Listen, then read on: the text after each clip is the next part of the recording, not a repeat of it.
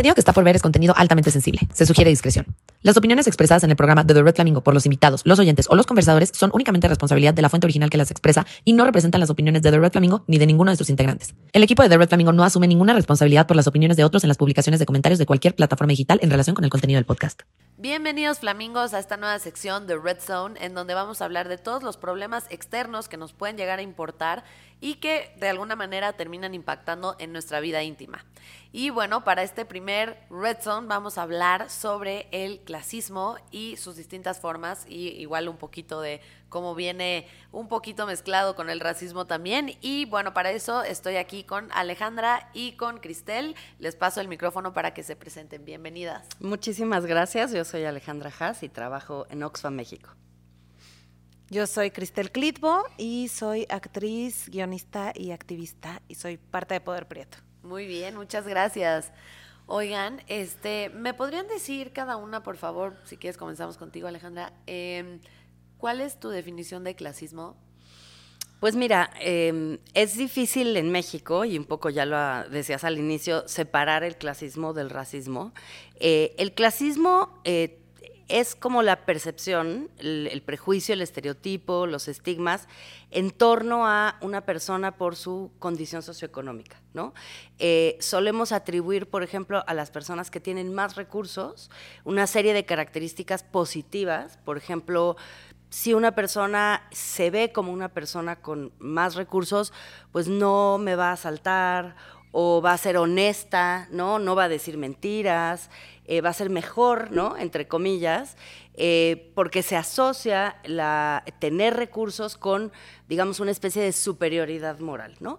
Al mismo tiempo, el clasismo le atribuye a las personas con menos recursos eh, características negativas, ¿no? Entonces, asumir, por ejemplo, que la pobreza se equipara con la capacidad de cometer delitos, ¿no? O asumir que una persona sin recursos va a ser una persona que va a tener envidia, ¿no? Son prejuicios, estereotipos que están en la sociedad eh, y en México, y, con esto cierro esta parte, está muy íntimamente asociado con el tono de piel y con la manera de vestir, ¿no?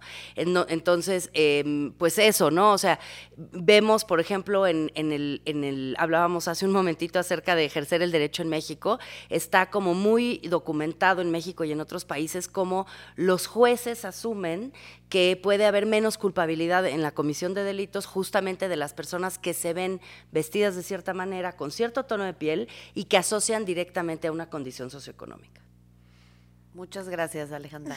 No, pues nada que agregar del clasismo. no, creo que lo dijo todo. Lo que me parece más bien importante es que recalcar que en México, México no es solo clasista. México es más racista que clasista.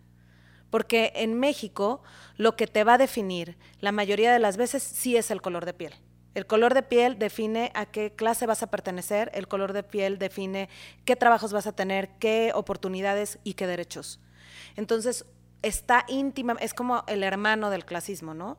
En México está muy documentado también que tu tono de piel sí te define en todos estos aspectos. Es decir, 70% de los directivos en México son blancos. Si eres pobre, 94% de si eres moreno, tienes 94% de probabilidad de ser pobre y tu movilidad social es prácticamente nula. Entonces, la clase social está absolutamente ligada al color de piel. Entonces, más bien era lo que es lo que puedo agregar porque lo dijo perfecto. Entonces, no hay mucho más que decir.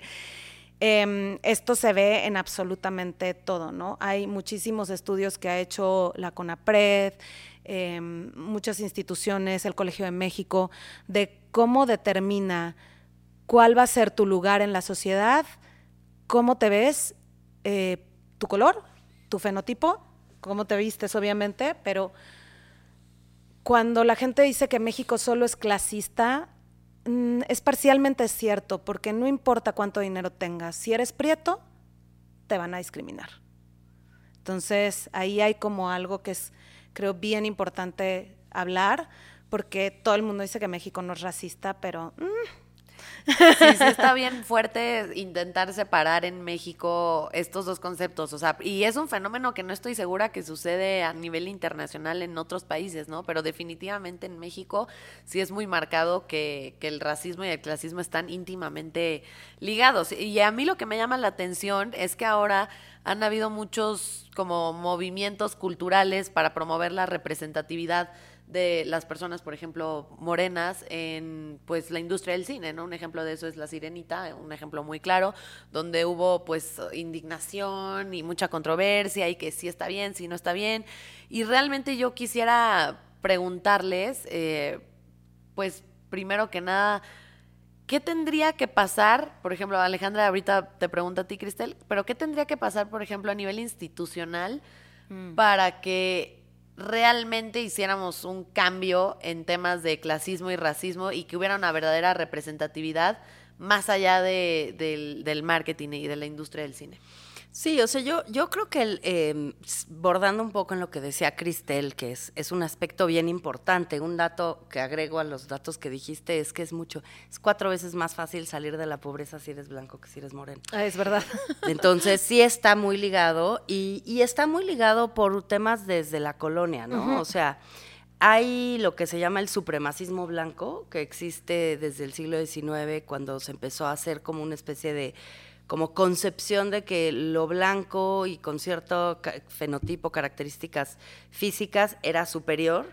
Incluso en el siglo XIX, inicios del siglo XX, se empezó como a plantear que, la, que, la, que, que, había inteligencia o propensión a cometer delitos o propensión a ciertas cosas de acuerdo con el tamaño de las manos, el tamaño de las orejas. O sea, incluso las ciencias penales se fueron como por esa, tratar de predecir quiénes iban a ser eh, sujetos peligrosos para la sociedad.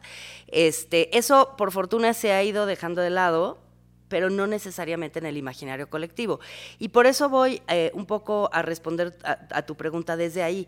O sea, no hay que olvidar que la discriminación es estructural porque las estructuras mentales eh, de los prejuicios, los estereotipos y los estigmas se han convertido como en lo que pensamos que es el sentido común, ¿no? Pensamos que el sentido común te dice que, y entonces ya asumes que la generalización sobre un grupo de población es la verdad y que está bien tomar decisiones desde ese lugar. De construir prejuicios, estereotipos y estigmas es un trabajo que va a durar 30, 40 o 100 años y que tiene que estar aparejado, por un lado, sí por el esfuerzo cultural, y por eso yo sí celebro que se busque plantear este tipo de cosas. También ayer me, eh, me metí en un debate con mi papá a las 12 de la noche porque discutíamos acerca del lenguaje incluyente y él, que generalmente es una persona muy abierta, pero decía, ¿qué, ¿por qué? ¿Pero por qué tanta importancia el lenguaje incluyente y la gramática? Como si la gramática y la lengua fueran eh, cosas fijas, ¿no? Pero, digamos, lo que importa acerca del cambio cultural es que tiene que estar aparejado de un cambio institucional, de una serie de acciones afirmativas, como las hemos visto en la paridad de género en las cámaras, este, la transformación de las instituciones para que haya representatividad en distintos niveles, porque como tú decías, pues sí, el tema de los eh, lugares, posiciones de poder está absolutamente ocupado por personas con cierto fenotipo. En fin, la representatividad es muy importante, pero no es una representatividad cosmética, que a veces pareciera a la gente que se opone que de lo que estamos hablando es de cambiar cosméticamente para vernos distintos. Sí es importante, ¿eh? o sea, lo cosmético es importante porque es simbólico y al final opera a nivel cultural. Pero también es importante porque es verdad que en la diversidad se toman decisiones distintas, se toman mejores decisiones. Totalmente. Entonces, no es, por un lado, es por supuesto el esfuerzo que está vinculado con la justicia básica, de que no tenemos por qué tener sociedades limitadas a ciertos grupos de población. Eso se llama supremacismo y lo tendríamos que estar erradicando absolutamente. Pero también se trata de que un mundo mejor es un mundo que se ve diverso y eso también está ampliamente documentado, por ejemplo, en los estudios que plantean la innovación. ¿De dónde viene la innovación? De entornos que son entornos diversos. Entonces, si queremos y si decimos que estamos, favorecemos la innovación, la capacidad de desarrollar mejores soluciones para los problemas públicos, si tenemos ganas de encontrar mejores formas de vincularnos, entre mayor diversidad, más capacidad de generar ideas, soluciones innovadoras, y por eso la inclusión en todos los niveles es muy central. Totalmente, creo que, digo, iremos abordando esto conforme vaya avanzando el tema, pero para mí justamente el tema de la diversidad es algo que creo que nos impacta de manera positiva porque pues de alguna manera amplías tu forma de entender otras realidades y te sensibilizas más con otras cosas que ni siquiera eres capaz de imaginarte. O sea, ni aunque leyeras muchos libros de clasismo y de racismo, no lo puedes imaginar porque no lo has vivido, ¿no? Entonces, eh, para ti, Cristel, ¿tú qué cambios crees que se tendrían que realizar? Por ejemplo, tú que eres artista y todo esto, a nivel cultural y mediático, eh, para realmente generar un cambio. O sea, ¿tú crees que esta representatividad cinematográfica, por ejemplo, de La Sirenita, eh, es suficiente o qué otros cambios harías? Ojalá. no, obviamente, a ver, yo vengo de un colectivo antirracista, que se enfoca en medios de comunicación. Por supuesto que si no creyera que es importante, no estaría en ese lugar, ¿no? En gran parte porque soy actriz, no soy abogada, historiadora, socióloga, antropóloga, o sea, tampoco tengo esos estudios. Obviamente he leído muchísimo de racismo, pero me refiero, no es mi especialidad. Creo que sí, tenemos muchos académicos y organizaciones hermanas dentro de Poder Prieto, pero al final no es exactamente lo que nos toca. Y estamos muy claros, y por eso tenemos esa gente dentro, que no es suficiente. ¿no? Que si no va acompañado de políticas públicas, que si no va acompañado de un cambio, de porque es un sistema. Y un sistema abarca pues todo lo que abarca el sistema, ¿no? Eh, cuando nosotros hablamos de poder prieto, justamente lo que nos gusta tratar de pasar es que no estamos en contra de nadie, no es que queramos quitarle el trabajo a la gente que ahorita ocupa esos lugares, sino es en contra de un sistema que abarca educación, gobierno, eh, salud, obviamente medios de comunicación, o sea, que, te afecta en todos los sentidos y la representación es solamente una pequeña parte. Es muy importante para mí, porque te lo voy a contar como desde mi lugar, mi experiencia personal, porque no puedo hacerlo desde otro lado. Yo cuando era niña no había nadie en la tele que se viera como yo. Y cuando quise estudiar actuación, lo primero que me dijo mi familia fue, siempre vas a salir de trabajadora del hogar. Y no es que para mí sea un trabajo que no sea digno, sino que además, si a eso le sumas que las trabajadoras del hogar durante toda la historia de la televisión mexicana han sido el adorno de las historias, no han tenido un lugar real, solo que dicen sí señora, no señora y tal. Y las que sí han tenido ese lugar han sido representadas por mujeres blancas haciendo brown face, porque es así.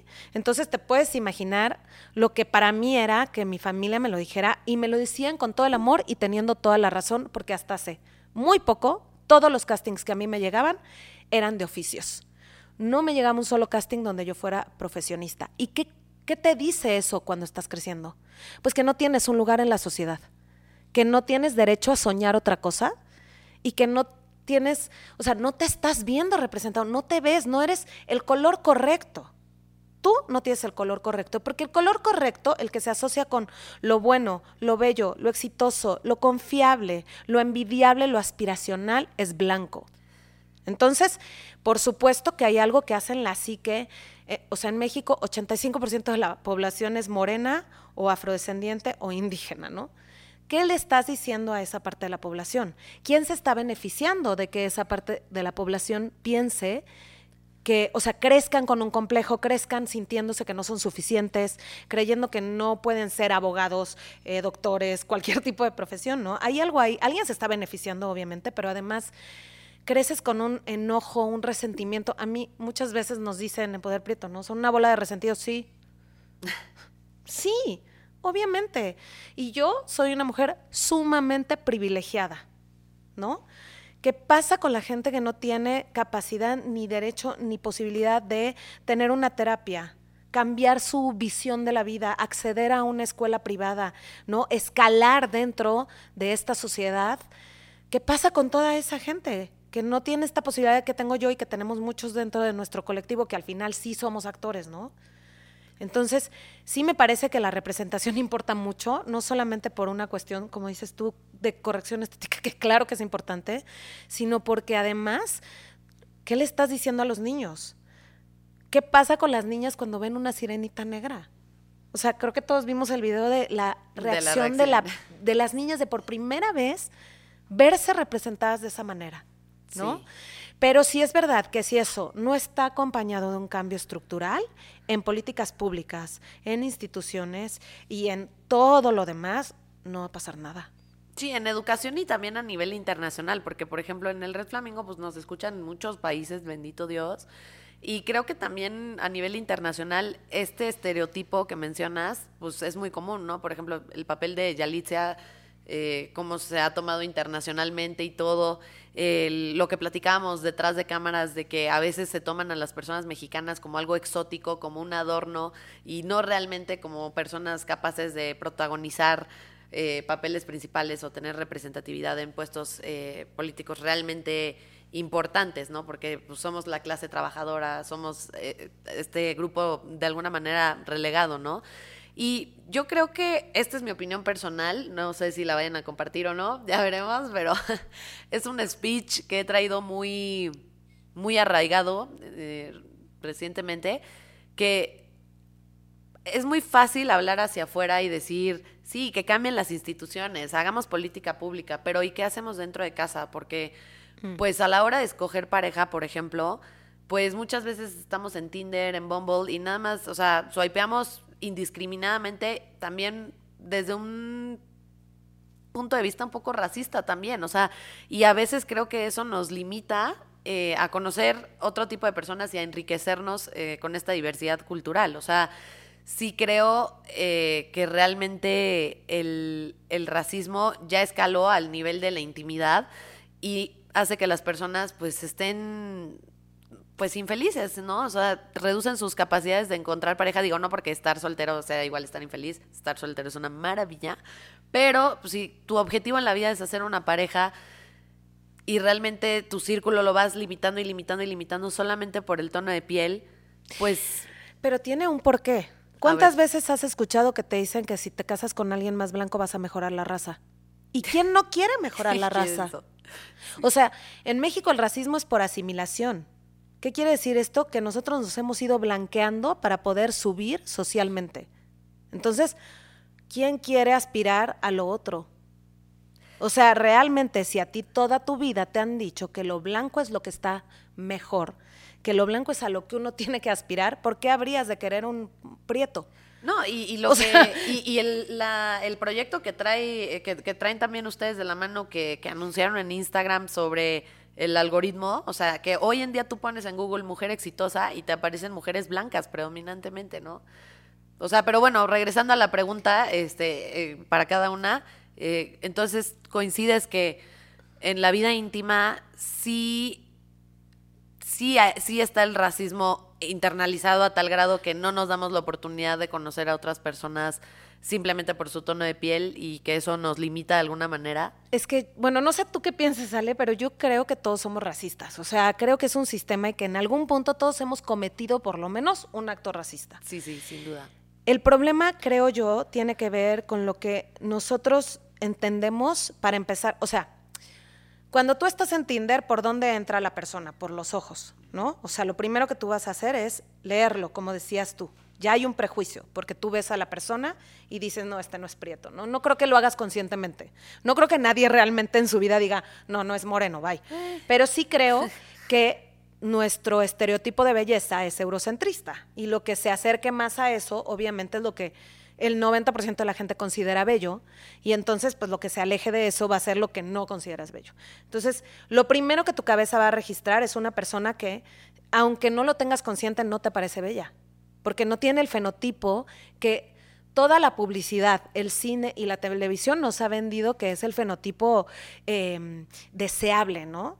Entonces, creo que es un poco más profundo a solamente como pensar que, que no te estás dando la oportunidad sino, o sea, por ejemplo, esto está cambiando, creo yo, pero cuando yo era niña, y yo creo que a ti te ha tocado parecido, em, ser bonita era ser güera. Y no importaba si la güera era o no bonita, la güera era bonita por ser güera. Y entonces así creces, ¿no? O sea, pensando, eh, así crecen los chicos y así crecen las chicas, y entonces obviamente ya lo traes en un lugar mucho más atrás de lo que podrías tú pensar que es como decir, ah, me estoy cerrando la oportunidad por querer estar con alguien de... No, es súper inconsciente. Porque pero, es, pero es real, es, existe, es real porque es el imaginario colectivo. Es real porque al final es lo que te han... Es, es un poco lo que pasa con los cuerpos hegemónicos también. Te vendieron que ser delgada es estar saludable, es lo aspirable, lo deseable, lo que todas queremos. Pues es así, fin. Ahora, la buena noticia es que eso se puede cambiar. A lo largo de la historia ha habido otros estereotipos de belleza totalmente alejados del estereotipo de ahora. Por eso también la representación importa, porque ese estereotipo es muy maleable. A ti basta con que durante 10 años seguidos te digan que las morenas son las guapas y te prometo que en 10 años vas a decir, güey, qué guapa es Yalitza. Porque te cambiaron tu estereotipo. Entonces, eso se puede moldear, ¿no? Más bien yo lo que creo es em, que, tenemos que empezar como a hacer un análisis de dónde estamos nosotros parados en relación a nuestro clasismo, nuestro racismo, nuestra gordofobia, ¿no? Y todas estas fobias que tenemos. Y cuál es nuestro privilegio. ¿Dónde estamos parados en cuestión de cómo me veo, cuánta educación tengo? Creo que entendiendo el privilegio es mucho más fácil empezar a cacharse en estos actos discriminatorios que todos tenemos, ¿no? ¿Tú qué opinas, Alejandra? Sí, gracias. O sea, a mí me cuesta un poco de trabajo esa parte, te lo había dicho, ¿no? O sea, la parte más como de la, de la vinculación, porque más allá de que estoy muy de acuerdo con Cristel, por supuesto que hay hegemonía, hay como señalización de, de lo superior, de lo que es bueno, de lo que es bonito, cánones de belleza que influyen, por supuesto que incluso me iría como a los cánones griegos o romanos que, ya planteaban como cierto fenotipo que era como lo deseable. Estoy de acuerdo y no tengo mucho que agregar de eso. Digamos que la parte que a mí me cuesta trabajo, y yo no soy una experta en, en, la psicología o en como la ciencia de lo que hace que tome ciertas decisiones íntimas, la razón por la que a mí este tema me causa un poquito de ruido eh, es por dos razones. Número uno, porque hay otros ámbitos como la orientación sexual, en donde por más que te digan hegemónicamente que mm. las parejas heterosexuales son lo que tiene que ser, eh, también se ha visto y se ve, y, somos muchas de nosotras personas bisexuales o homosexuales, a quienes no nos gusta lo hegemónico, ¿no? Entonces, yo me pregunto cómo opera la hegemonía, por ejemplo, en relación con la orientación sexual, y digo, no podemos asumir que solamente te gusta la gente por lo hegemónico, porque entonces estaríamos como... Sí, no, no, no, no. Como asumiendo que uno no tiene como un proceso de apropiación. La otra cosa que me preocupa, y lo dejo sobre la mesa sin, sin tampoco eh, negar nada de lo, que, de lo que se acaba de decir, es también que sí creo que hay que hacer una distinción entre el racismo que, que tiene una, un efecto social en términos de el acceso a los derechos. Sí, de sistema. Y, y, las interacciones personales y lo que parte del gusto. Porque nadie tiene derecho a gustarle a otros. Y hay grupos de hombres, sobre todo en las redes, eh, que, que, argumentan que es su derecho gustarle a las mujeres y han cometido actos de violencia muy serios. Eh, que tienen también que ver con, ¿no? con violencia sexual y demás, justo porque reclaman su derecho a ser atractivos. Y eh, digo, nos puede dar risa, pero han cometido delitos muy serios, ¿no? Me da risa porque es como, es de estas cosas que uno es así de... me quedo en shock cuando pasan esas cosas. Entonces, como que yo sí cuido mucho como de no tratar de extrapolar a las relaciones privadas lo que tiene que ser discutido en el ámbito público. Y lo que sí te diría es que los sesgos, y, y sí es un trabajo personal, es que uno tiene que conocer sus sesgos y lo que, donde estoy absolutamente de acuerdo contigo, es que quien pierde es quien decide desde el racismo. Eh, es decir, si tú te pierdes de conocer personas, no nada más para las relaciones amorosas, ¿eh? Claro. Te pierdes de contratar gente, te pierdes de hacer amigos, te pierdes de platicar, te pierdes de conocer, te pierdes de compartir vida y experiencias con personas por su tono de piel, por cómo se visten, por cómo se ven, por cómo, ¿no? Por cómo clasis, de manera clasista las, las identificas lo que acaba pasando es que acaba siendo una persona muy limitada en tu capacidad de experimentar la vida, ¿no? Coincido en gran parte con casi todo, nada más que para mí es muy difícil pensar que, que el ámbito íntimo y que nuestra vida personal no influye en, en, la, en cómo se toman las decisiones. O sea, porque para mí, por ejemplo, un juez, pues si un juez en su vida íntima es racista, lo ideal en el mundo del deber ser del derecho, pues es que a la hora de ser juez se ponga su camiseta de juez y no sea racista a la hora de, elegir. Pero hemos visto varios casos, sobre todo en Estados Unidos, que la vida íntima y que, y que la forma en la que nosotros escogemos relacionarnos con otras personas sí tiene un impacto en cómo se legisla, en cómo se juzga y bueno, en cómo se contrata, etcétera, en, los ámbitos privados. Entonces, sí es peligroso, entiendo que no deberíamos de plantearlo como un derecho, porque a todo derecho corresponde una obligación, y pues ahí quién garantiza, ¿no? Y se vuelve, se podría volver ahí como la ley del más fuerte, ¿no? Pero, pero sí creo que sí deberíamos de empezar a concientizar que nuestro clasismo y nuestro racismo sí tienen un impacto en nuestro trabajo, whatever that is. Que nuestro trabajo sea legislar, sea juzgar, sea... Cuidar, ¿no? El perfilamiento racial, por ejemplo. En, o sea, a mí... Eh, yo creo que tienes toda la razón. Nunca lo había visto ese lugar y pensé como, claro, o sea, también la gente tiene derecho a que le guste lo que, o sea, es verdad. ¿no? Sí, biológicamente no Por lo supuesto, negar, hay una parte eh, que me llama de lo que dices que tiene que ver con. Eh, acaban de hacer un estudio justamente, no me acuerdo ahorita de la, de la organización que la hizo, la hizo de la mano de racismo, eh, del racismo MX y de la COPRED sobre perfilamiento racial y cómo la representación de los morenos siendo siempre delincuentes afecta a la policía a la hora de eh, pensar que alguien es un delincuente únicamente por cómo se ve y cómo viene vestido. Y en Yucatán es el estado donde más perfilamiento racial hay y donde más ha impactado esto en toda esta necesidad como de que Yucatán sea el estado más seguro. Y ahora sí que, pero a qué costo, ¿no? Y entonces justamente se dieron a la tarea de hacer este estudio en donde hay miles de historias de personas que iban caminando en la calle y que fueron detenidas porque algún vecino llamó y les puso el dedo y solo por cómo se veían los detuvieron, los golpearon. Bueno, ya todo lo demás va un poco aparte, es, es un, o sea, el que te detengan por cómo te ves es una cosa, el que te golpeen y violen todos tus derechos es otra, pero al final esa es como, como va esa historia, ¿no? De mujeres que no hablaban español, chapanecas o de Quintana Roo o de la península y que las detuvieron y que pensaban que eran indocumentadas porque obviamente no tienen INE, no pueden, no hablan español y las tuvieron algunas hasta dos años detenidas, ¿no? Eh, pensando que eran guatemaltecas o, o sea, entonces creo que en ese sentido sí es verdad. ¿De, ¿De dónde trae esto la policía? O sea, ¿de dónde sacó este referente para pensar que una persona, por ser morena y por venir vestida de una manera, es un delincuente? O sea, creo que hay como todo un tema detrás, aunque comparto totalmente lo que dices como de que, bueno, tus relaciones personales son una cosa que no se debe de traer como a, al tema público, pero ¿qué pasa justo cuando eso personal empapa tu trabajo como pasa con la policía, ¿no? Que además o hay que cuestionarlo, o sea, hay que cuestionarlo. Yo, como dices, ¿no? Yo nada más lo pongo ahí sobre la mesa, hay que cuestionarlo, ¿no? O sea, si bien biológicamente coincido, tenemos ciertas eh, preferencias biológicas, ¿no? Porque incluso el olor de una persona, etcétera, ¿no? Pero, pero sí creo que hay que poner sobre la mesa, cuestionarnos eso, sobre todo a la hora de ejercer nuestro trabajo.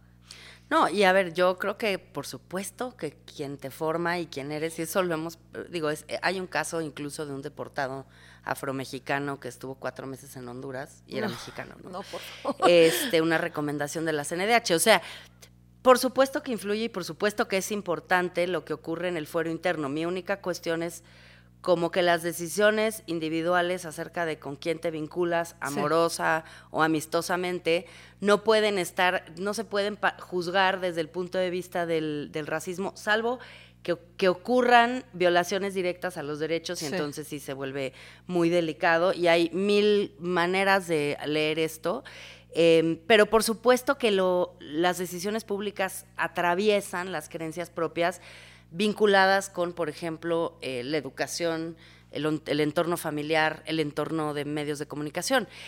Por ejemplo, em, en México, pues los libros de texto es un temón que hemos dialogado y discutido mil veces. Es lo más difícil de cambiar, ha sido un, de verdad un trabajo muy complejo y de esfuerzos de muchas personas y ha sido muy difícil. Yo una vez, eh, les cuento, yo estaba en el CONAPRED y salí a la calle eh, a, buscar unas monografías de esas de las Ah, sí, de la de las de papelería, cómprenselas y van a ver lo que son Sí. prejuicios, estereotipos Sí, y estigmas. O Sí, sea, sí, sí. La de VIH era una cosa como había en el centro todavía me acuerdo como una mesa con cuatro señores como de jean pegado, pero camisa como medio vaquerones, ¿no? Agarrándose la mano, pero con cigarros y botellas de No, cerveza, ¿no? O sea, como, y dices, a ver, pero ahorita hay una, Wow. había en ese momento una gran, un- una gran problemática con las mujeres, eh, las mujeres embarazadas portadoras de VIH, pero vas a la papelería y ese es el tipo de información este, biológica o Sí, social que te está transmitiendo la monografía de la papelería, ¿no? Entonces, por supuesto que importa, por supuesto que influye y por, y por eso justamente la intencionalidad de revertir los procesos racistas y clasistas tiene que ser explícita y tiene que ser muy excesiva. Excesiva lo digo un poco irónicamente porque la gente lu- luego dice, no, pero están exagerando, Qué pero ¿por radicales. qué? ¿Pero para qué quieres la sirenita, no? Este, crea otra película.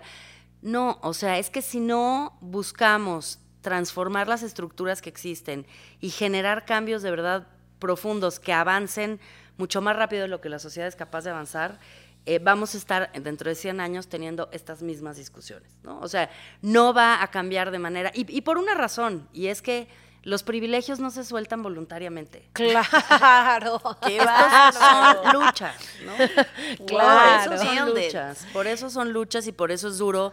Y por eso siempre que quieres hacer un cambio y reacciona todo el mundo en contra, mucha gente, incluso las personas de los propios grupos discriminados, porque el racismo, el clasismo, la homofobia también se internaliza, ¿no? Este, y hay siempre vocerías de personas discriminadas dispuestas a defender el privilegio de otros, y eso hay que tener también mucho Está cuidado. cañón. Sí. Está muy cañón. Sí, sí, sí. Este, pero no, por eso son luchas, por eso no son cambios paulatinos, ni fáciles, ni, ni simpáticos, ni uno no se vuelve popular por ello. no, no, no, Más te vuelves bien el te vuelves incómodo. el incómodo. Sí, exacto. Pero hay que abrazarlo. Como tú decías, ¿no? O sea, al final la incomodidad te enseña que estás tocando la fibra sensible y eso correcto. siempre es una buena noticia. Totalmente de acuerdo. Oigan, y ya para ir como concluyendo, este, me gustaría, a mí me gusta hacer como un podcast eh, proactivo, entonces me gustaría ver si podemos dar como ideas para que la gente pueda practicar el reducir su clasismo y racismo. Si tenemos algunas ideas, estaría súper cool. Empieza tú. Por... Bueno, hay un test en internet que se llama el test de los sesgos implícitos, Implicit Bias de la Universidad de Harvard. Si ponen en Google Implicit Bias Harvard, se pueden meter y se pueden asustar de lo que decía eh, Cristel, que es todos somos, todos tenemos sesgos implícitos y todos decidimos de manera inconsciente, y eso va a los jueces, a los doctores, a los abogados y a todo mundo, este, cómo, cómo decidimos, ¿no? Es un test que te dice, vas a contratar, es, es como de, sensible al tiempo, entonces tienes que contestar rápido. Vas a contratar a un ingeniero, contratas a este o este y tienes que contestar. Y después, cuando acaba el test, que hay muchos además, hay de discapacidad, de tono de piel, No de, manches. ¿no? de mil cosas, te das cuenta de lo profundamente atravesados que estamos por el racismo, el clasismo, el capacitismo, la gordofobia Sí, sí, y sí, muchas otras eh, fobias y prejuicios, ¿no? Ese es uno que está buenísimo y yo creo que vale la pena hacerlo para darnos cuenta, miren, yo llevo como 25 años tratando de construir mis propios sesgos y la verdad es que sigo haciendo el test y sigo saliendo pésimo. Porque, y, y- y se los digo con toda honestidad, porque tenemos que reconocer que el racismo y el clasismo es un agua en la que nadamos. Sí. Eh, y por eso lo que decías es muy cierto. A mí ni siquiera me, me- me importa tanto que cometa uno actos, sino simplemente reconocer que valoramos ciertas características físicas eh, más que otras y cómo eso nos puede hacer tomar decisiones equivocadas aun cuando tratamos de superarlo. También hay uno de privilegio, que a mí me encanta porque sí creo que es importante saber cuál es tu privilegio, ¿no? O sea, dónde estás en esta escala en donde a veces te das cuenta que estás mucho más arriba de lo que pensabas, ¿no? Y está buenísimo porque también es como un quiz así de, de preguntas de súper básicas como tienes universidad, no tienes universidad, tienes un apellido este, europeo, ajá, eh, hablas inglés, eres hombre, eres mujer y está bueno. Te ¿Ese hace dónde lo encontramos? En internet, así tal cual. Ok, pero ¿cómo le ponemos o qué? Escala, así test de dónde está mi privilegio. Así lo he buscado yo y así lo he encontrado y también está bueno como A mí me gustó esto que decías de que nadie suelta sus privilegios voluntariamente. Yo creo que un buen ejercicio para mí ha sido como vital es pensar a quién le beneficia el sistema. Porque te das cuenta que por más que tú crees que estás en un lugar, porque le pasa a mucha gente en México, ¿no? Como de, eh, yo que sí puedo ir al Costco, ¿no? Yo que, o sea, hay, hay una cuestión aspiracional con la que crecemos. Te vendieron la idea de que hay que aspirar a, y entonces todos podemos aspirar a, a llegar a este lugar al que no es cierto, no es cierto que va a pasar. Ese sistema beneficia a muy, muy, muy poquitos. Y una vez que eres consciente de que tú no eres uno de los que beneficia, generalmente, te cambia un poco el chip de, de qué lado de la lucha tienes que estar. Y me parece, digo, perdón que me meta, ya sé que ya vamos a terminar, pero creo que eso es central porque, y nos pasa, ¿no? Nosotros en Oxfam trabajamos sobre la agenda de fiscalidad progresiva y justicia fiscal, y cuando salimos a decir que los súper ricos mil millonarios tienen que pagar más impuestos, se nos echa encima todo el mundo diciendo, claro que no, trabajan muchísimo, no trabajan muchísimo, no. trabajan nada, heredan, ¿no? O les dieron concesión, o sí trabajan mucho, pero no más que cualquier persona que se hace dos horas de chalco al centro de la ciudad, ¿no? O sea, no, no, no. este, y, lo que pasa es que el problema, y, ya nada más con esto cierro, el problema es que justo la gran inteligencia del privilegio es crear lealtades con personas no privilegiadas, ¿no? Y, creo que esto que tú dices de reconocer que no estás eh, viviendo ese privilegio y que al contrario, una sociedad más igualitaria sería en beneficio propio, haría que la mayoría de las personas en México nos pudiéramos sumar a la agenda de la igualdad, que de verdad es una agenda que solo no le conviene a muy poquita gente. Totalmente. Totalmente, yo, yo cerraría diciéndole a las personas que se animen a hablar de temas incómodos, ¿no? Porque a veces tocar estos temas ni siquiera, o sea, siempre te dicen de que, güey, si vas a una comida no hables de religión, de política, de tal.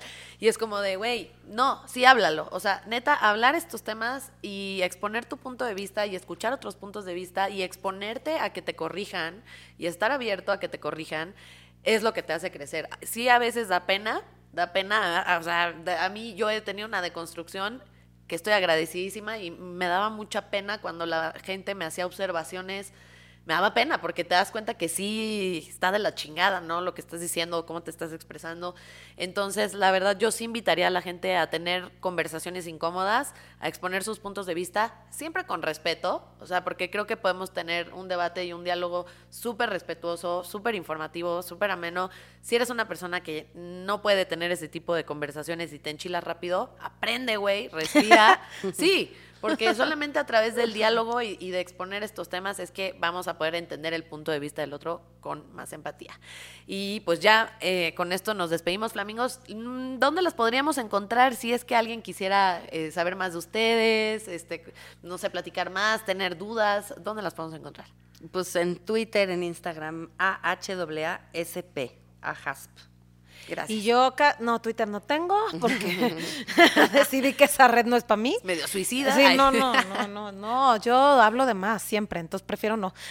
Pero sí tengo Instagram, estoy como arroba laclitbo con ok, ok, ¿y quieres que sigan a Poder Prieto? Claro, obvio, Poder Prieto MX en todas partes. Perfecto. Sí, para que sigan nuestro trabajo que pues ahí vamos.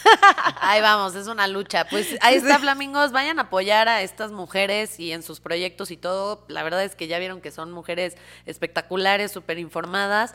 igual les pido que por favor, si les gustó este episodio, esta nueva sección del Red Flamingo, me lo dejen en los comentarios, se suscriban, me sigan en Spotify, en Instagram, etcétera. Es súper importante que hagan estos pasos para que le lleguen a más personas estos espacios y pues nada, que me pongan cinco estrellas porque para mí estuvo de lujo. Muchas gracias, Flamingos. Arroba de punto red punto flamingo. Chau, chau.